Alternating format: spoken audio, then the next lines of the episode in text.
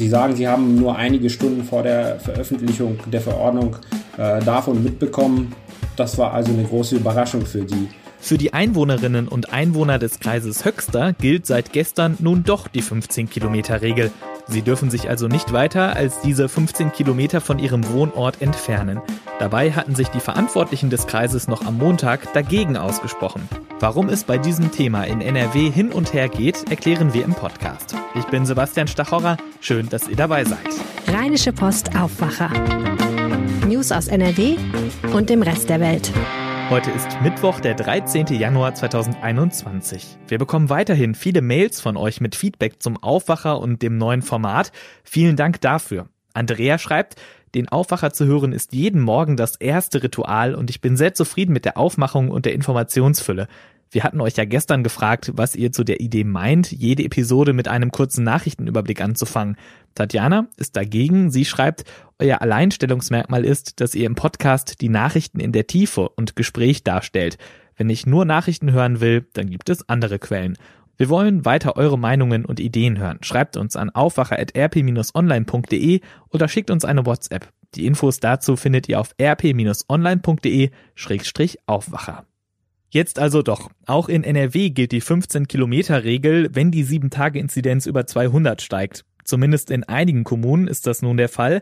In Höxter, Minden-Lübbecke, Recklinghausen und im Oberbergischen Kreis dürfen sich die Einwohnerinnen und Einwohner jetzt nur noch maximal 15 Kilometer vom Wohnort entfernen. Was das bedeutet und warum das ein bisschen überraschend ist, darüber spreche ich mit Viktor Marinov aus der Redaktion der Rheinischen Post. Hallo Viktor. Hallo Sebastian. Lass uns das Feld mal hinten aufrollen. Beim Bund-Länder-Treffen letzte Woche, da wurde diese 15-Kilometer-Regel beschlossen. In der neuen Corona-Schutzverordnung für NRW, die seit Montag gilt, taucht sie dann aber nicht mehr auf. Und jetzt gilt sie aber doch. Das klingt verwirrend. Kannst du das für uns aufdröseln? Äh, das klingt nicht nur verwirrend, das ist tatsächlich verwirrend, würde ich sagen. Es ist ungefähr so, wie du das sagst. Bund und Länder hatten sich ja darauf geeinigt, dass diese 15 Kilometer Regelung gilt für alle. Dann kam die NRW-Verordnung. Das ist immer so, nach dem Bund-Länder-Treffen kommt eine generelle Verordnung, dann muss jedes Land das übersetzen. In der NRW-Verordnung war die 15-Kilometer-Regel aber dann nicht mehr drin. Plötzlich aber, nämlich äh, am Montagabend, kam jetzt doch eine äh, Ausnahme zu der Verordnung äh, von NRW, dass die Regel doch gilt, allerdings nur für einige Regionen oder Kreise, die du ja schon aufgezählt hattest. Was bedeutet das denn für die Menschen, die in diesen vier Kreisen leben? Also das bedeutet ganz konkret, dass man eingeschränkt ist in seiner Bewegung. Man darf von seinem Wohnort, und Wohnort heißt hier immer Stadt, also nicht der Kreis, sondern die Stadt, in der man wohnt, man darf sich nur in 15 Kilometer ab dem Wohnort bewegen. Es gibt eine Reihe von Ausnahmen, zum Beispiel wenn das ein äh, beruflicher Weg ist, also ich fahre zur Arbeit, das darf weiter als äh, 15 Kilometer sein. Es gibt auch eine ziemlich lange Reihe an Ausnahmen, die das Ganze, so sagen manche zumindest, das auch ein bisschen untergraben. Was sind das so für Ausnahmen? Ähm, da geht es zum Beispiel um den Schulweg, äh, um den Arztbesuch, um den Besuch äh, bei der Familie. Es ist, wie gesagt, eine ziemlich lange Reihe. Wer kann denn dann überhaupt kontrollieren, ob diese 15-Kilometer-Regel eingehalten wird? Das ist eine sehr gute Frage. Zuständig wären die Ordnungsbehörden vor Ort also das Ordnungsamt in der jeweiligen Stadt oder im jeweiligen Kreis. Allerdings, äh, wir haben, also ich und äh, viele äh, Kollegen in den Lokalredaktionen haben jetzt mit den Städten und Kreisen gesprochen und wir hören von dort, es glaubt niemand so richtig, dass man das kontrollieren kann, also zumindest nicht flächendeckend. Wie hat man denn in diesen betroffenen Kreisen auf diese Regionalverordnung des Gesundheitsamts reagiert? Ein bisschen unterschiedlich, muss man sagen, aber im besten Fall äh, mindestens zurückhaltend und manche sind richtig irritiert. So ist es zum Beispiel im Kreis Höxter. Die sind seit einigen Tagen schon über diesem Inzidenzwert von 200 und die haben in den vergangenen Tagen immer wieder gesagt, dass sie diese 15 Kilometer Regelung aus vielen Gründen nicht so praktikabel finden und auch nicht so verhältnismäßig und dass sie auch nicht glauben, dass es viel bringt. Jetzt gilt das aber auch für die und das relativ plötzlich. Sie sagen, Sie haben nur einige Stunden vor der Veröffentlichung der Verordnung äh, davon mitbekommen. Das war also eine große Überraschung für die.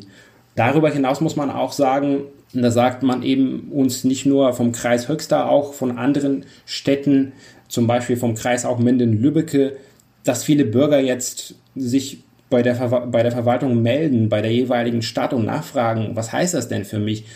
Also die, die, die Bürger selbst haben so viele Fragen, weil er so spontan war, dass da so eine leichte Verunsicherung entsteht. Das fände ich generell auch einen spannenden Punkt. Wie kann ich denn überhaupt wissen oder erfahren, ob erstens mein Kreis oder meine Stadt eine Inzidenz hat, die über 200 liegt und zweitens, ob dann bei mir diese 15 Kilometer Regel dann gilt und gegebenenfalls ab wann? Also ob die Stadt über 200 liegt, kann man relativ einfach herausfinden.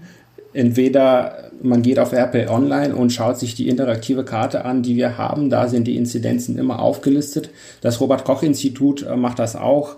Hm, da kann man sich immer die, die Zahlen anschauen. Aber diese tagesaktuellen Zahlen, da muss man sagen, die sind jetzt nicht zwingend das, was über diese neue Regelung entscheidet. Also wenn es eine neue Regelung gibt in einem Kreis oder in der Stadt, dann muss die erstmal entschieden und beschlossen werden und das passiert jetzt nicht automatisch, wenn eine Stadt die 200er Grenze überschreitet. Wenn ich auf RP Online gehe und mir diese interaktive Karte angucke, dann gibt es da im Moment ja eben mehr als diese vier Kreise mit einer 7-Tage-Inzidenz ähm, über 200. Also um nochmal den Begriff zu erklären, 7-Tage-Inzidenz, das ist die Anzahl der Menschen pro 100.000 Einwohnerinnen und Einwohner, die sich in den letzten sieben Tagen neu infiziert haben. Und da sind zum Beispiel im Moment auch Städte bei wie Gelsenkirchen, da gilt dann aber diese 15 Kilometer Regel nicht. Warum? Das Land hat mit ihnen gesprochen und die äh, haben gesagt, dass diese Inzidenz äh, A situativ ist. Also man muss schauen, wie viele Tage jetzt eine gewisse Stadt, seit wie vielen Tagen eine gewisse Stadt diese Grenze überschneidet. Man muss auch schauen, wie ist das Infektionsgeschehen vor Ort. Das steht auch in der äh, aktualisierten Verordnung drin wenn das Geschehen diffus ist, das heißt, es gibt Infektionen an verschiedenen Orten, dann ist diese Maßnahme mit den 15 Kilometern möglicherweise geeignet. Wenn das aber jetzt nur in Pflegeheimen ist, da sagen na, zum Beispiel die Städte, macht das eher weniger Sinn. Deswegen Bielefeld liegt auch über dieser, dieser Grenze, Bottrop auch, äh, Gelsenkirchen hattest du genannt. Die Städte haben sich zunächst dagegen entschieden. Okay, und wie geht das mit dem Thema jetzt weiter? Also diese Regionalverordnung des Gesundheitsamts gilt ja erstmal nur für diese vier Kommunen, für die sie nun mal jetzt gerade gilt was ist, wenn die Werte auch in anderen Kommunen steigen oder in Gelsenkirchen beispielsweise weiter lange hoch bleiben? Gibt es dann einen Mechanismus, nachdem diese 15-Kilometer-Regel dann doch greift oder was passiert dann? Also es gibt keine Automatik. Es ist nicht so, dass ein Kreis 200 überschreitet und das drei Tage lang und dann gilt automatisch für diesen Kreis die Verordnung. Das will das Gesundheitsamt, das will das Land NRW immer mit den Städten in Abwägung machen eben auch abhängig von dieser Frage, ist das Infektionsgeschehen diffus oder nicht. Deswegen muss man einfach sagen, wir müssen abwarten. Alles klar. Vielen Dank für die Einordnungen und Informationen, Viktor Marinov. Der Landtag in NRW hat gestern in einer Sondersitzung über die aktuellen Corona-Regeln diskutiert. Auch da ging es vor allem um die 15-Kilometer-Regel und die Diskussion fasst RP-Korrespondent Max Plück für uns zusammen. Die Landesregierung hat eine sogenannte Regionalverordnung auf den Weg gebracht und das hat auch Armin Laschet nochmal äh, verteidigt. Er hat gesagt, sie wollten halt eben die äh, Oberbürgermeister und die Landräte an dieser Entscheidung beteiligen. Der Oppositionsführer Thomas Kutschaty von der SPD hat von Schlupflöchern gesprochen, die es da gibt. Tatsächlich gibt es relativ viele Ausnahmetatbestände innerhalb dieser Verordnung. Und Kritik wurde auch immer wieder daran angeführt, dass die Kommunen erst so kurzfristig davon erfahren hätten von dieser Verordnung. Der zweite große Teil der Debatte drehte sich um die Frage, inwieweit diese Kontaktbeschränkungen, die ja jetzt auch nochmal verschärft worden sind und für die Armin Laschet sich auch selbst nochmal ein bisschen gelobt hat, weil das ein NRW-Modell ist, dass die eben nur im öffentlichen Raum gelten. Und da wurde diese Debatte dann doch etwas hitziger, weil Armin Laschet dann äh, Thomas Kutschaty vorgeworfen hat, er habe ja quasi den Bürgern erst aufgezeigt, wo die Schlupflöcher sind, indem er dann gesagt hat, das Land lasse jetzt Kaffeekränzchen, Diskussionsveranstaltungen äh, und Leseabende zu. Der SPD-Fraktionschef hat dann Laschet dazu aufgefordert, regeln Sie das, Sie können das doch. Aber da bleibt, glaube ich, das Land bei seiner Haltung. Also sie wollen eben keine Polizisten rumschicken, die massenhaft kontrollieren. Max Plück war das mit einer kurzen Zusammenfassung der Diskussion im NRW-Landtag gestern. Am Samstag steht die CDU vor der Wahl. Die insgesamt vier Männer, die sich um den Vorsitz bewerben, haben eigentlich nur drei Dinge so richtig gemeinsam. Sie sind eben Männer, sie sind alle in derselben Partei und sie kommen alle aus NRW. Wer wird CDU-Chef und damit möglicherweise Kanzlerkandidat? Armin Laschet aus Aachen mit Jens Spahn aus Ahaus, Norbert Röttgen aus Meckenheim oder Friedrich Merz aus Brilon? Tillmann Kuban, der Chef der Nachwuchsorganisation Junge Union, kennt nicht die Antwort, aber er weiß schon, für wen er stimmt. Helene Pawlitzki aus dem Aufwacherteam hat mit ihm darüber gesprochen. Herzlich willkommen im Podcast, Tillmann Kuban. Guten Tag, Frau Pawlitzki. Die CDU steht ja vor einer ganz, ganz spannenden Entscheidung. Haben Sie schon eine grobe Vorstellung, wie es ausgehen wird? Ich glaube, es wird ein Kopf-an-Kopf-Rennen, von daher durchaus ein spannendes Wochenende. Wird es ein Kopf-an-Kopf-Rennen zwischen drei Köpfen oder zwei? Ich bin schon sehr sicher, dass wir am Ende in den zweiten Wahlgang gehen und dann gibt es zwei Kandidaten. Sie haben sich schon erklärt, Sie haben schon gesagt, Sie werden für Friedrich Merz stimmen. Warum? Persönlich habe ich immer gesagt, dass äh, die Mitgliederumfrage der Jungen Union für mich als Vorsitzenden bindend ist. Und ähm, da hat Friedrich Merz in allen Landesverbänden, ähm, auch in Nordrhein-Westfalen, vorne gelegen. Und äh, deswegen unterstütze ich Friedrich Merz, bin aber auch davon überzeugt, dass er ein ähm, sehr gutes und modernes Programm hat, äh, wo er insbesondere auch das Thema Generationengerechtigkeit zwischen den Älteren und den Jüngeren in den Fokus stellt, was mich sehr anspricht. Hm. Können Sie noch mal erläutern, was Generationengerechtigkeit in dem Zusammenhang eines CDU-Vorsitzes jetzt genau bedeutet?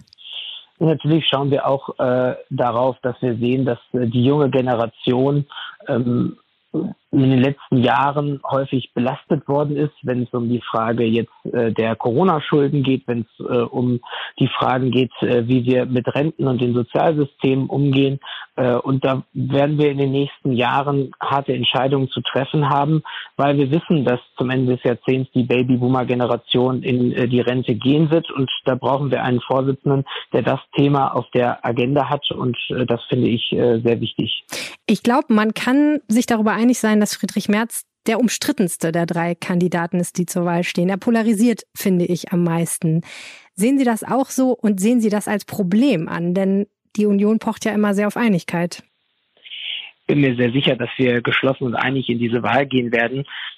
Ich erlebe allerdings auch in vielen Diskussionen, die ich zum Beispiel geführt habe, auch in den letzten Jahren, wenn ich mit Kevin Kühnert gemeinsam auf dem Podium war, dass die Menschen sich mal wieder nach Unterscheidbarkeit gesehnt haben. Unterscheidbarkeit zwischen der Union auf der einen Seite und den Sozialdemokraten oder den Grünen auf der anderen Seite.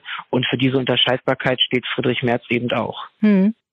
Müsste die junge Union aber nicht eigentlich einen jungen, wilden, in Anführungsstrichen, Kandidaten wie Bundesgesundheitsminister Jens Spahn unterstützen? Noch mehr?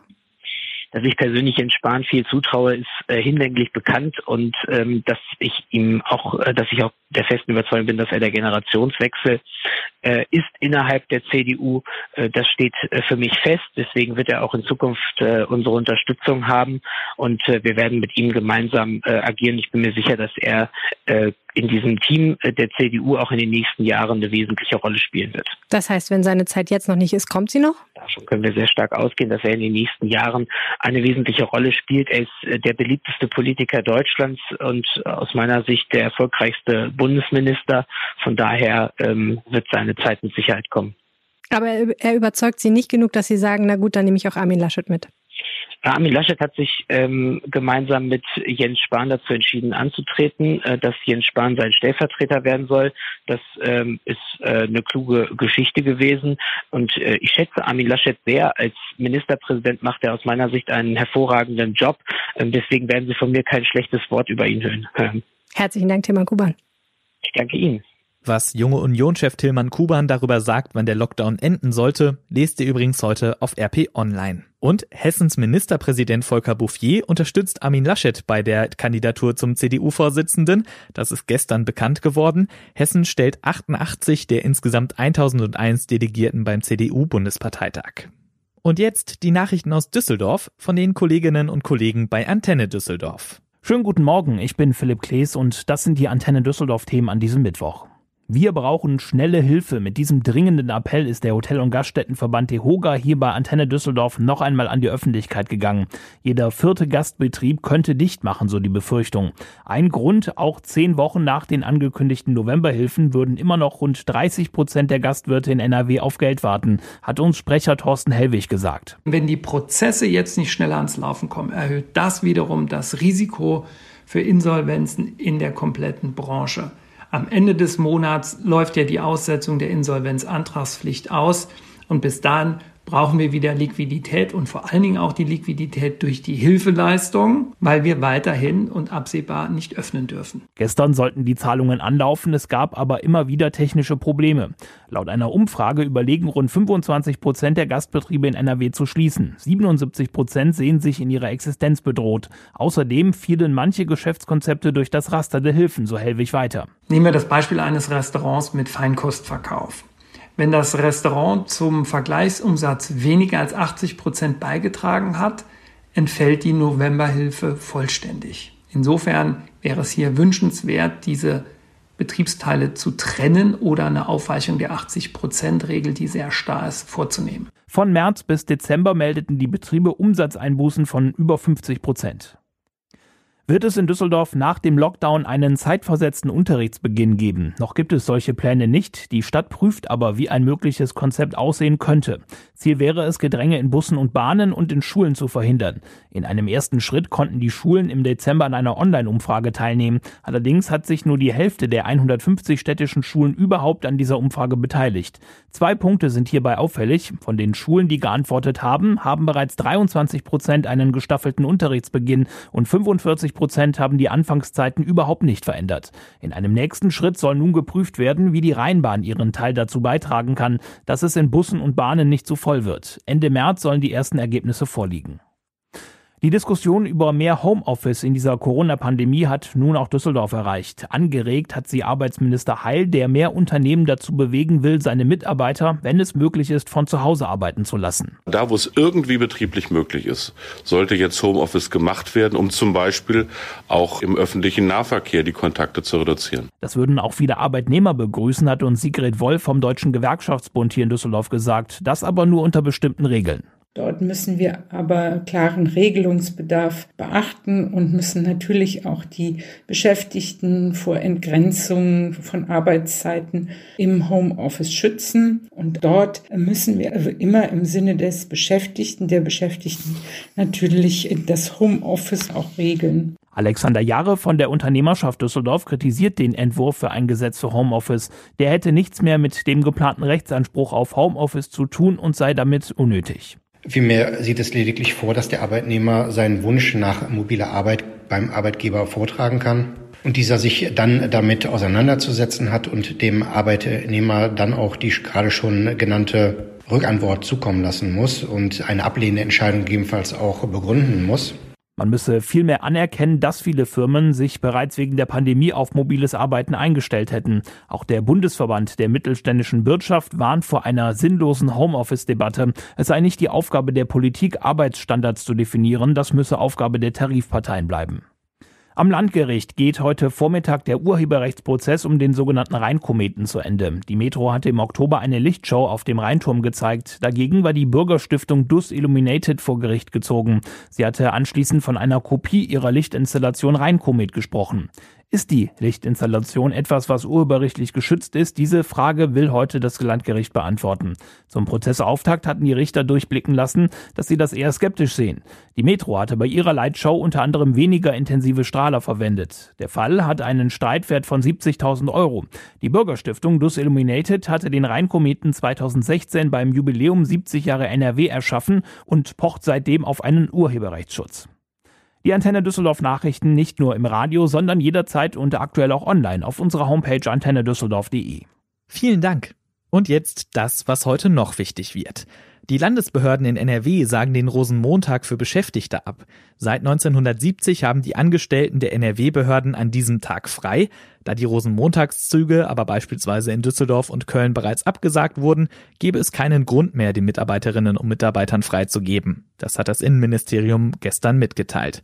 Rosenmontag ist dieses Jahr am 15. Februar.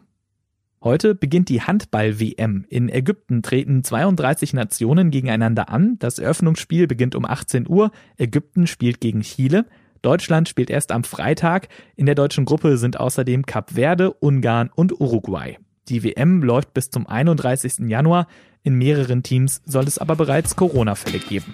Und jetzt noch der Blick aufs Wetter. Zunächst Achtung auf den Straßen, da kann es morgens glatt sein, denn nachts sinken die Temperaturen derzeit auf Minusgrade.